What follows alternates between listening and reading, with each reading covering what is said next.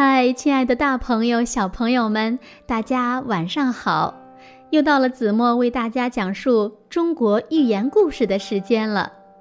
今天子墨要为大家讲的故事名字叫做《对牛弹琴》。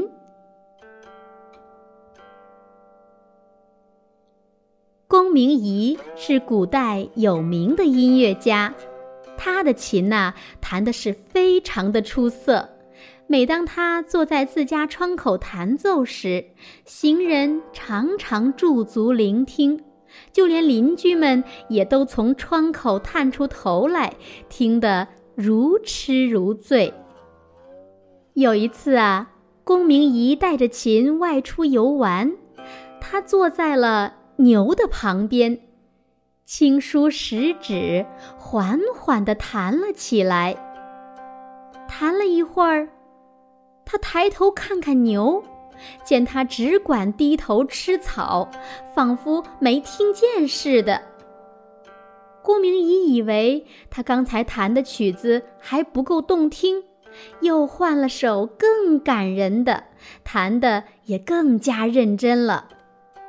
可是牛呢，仍然无动于衷。龚明仪不甘心，弹了一首又一首，直弹得手软筋麻。看着那头只对鲜嫩的草感兴趣的牛，他叹了一口气，终于明白了：对蠢牛弹琴不过是白费劲儿罢了。他懊丧地站起来，打算回去了。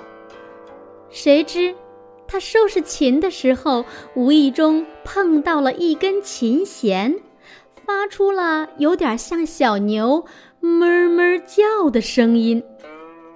那牛立即停止了吃草，抬起头四面看看，见并没有什么，便摇了摇尾巴，又低头吃草去了。公明一见了。自嘲道：“唉，不是牛蠢，是我自己蠢呐！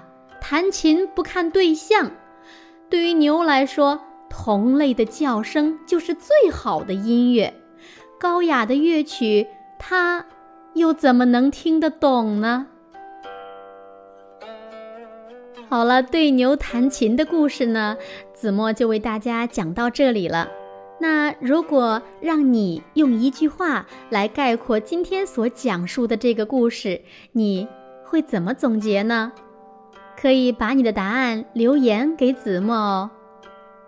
其实呢，“对牛弹琴”这个词语在日常生活中我们还是能够经常用到的，它指的是对不懂道理的人讲道理是白费口舌，也常用来讥笑说话不看对象的人。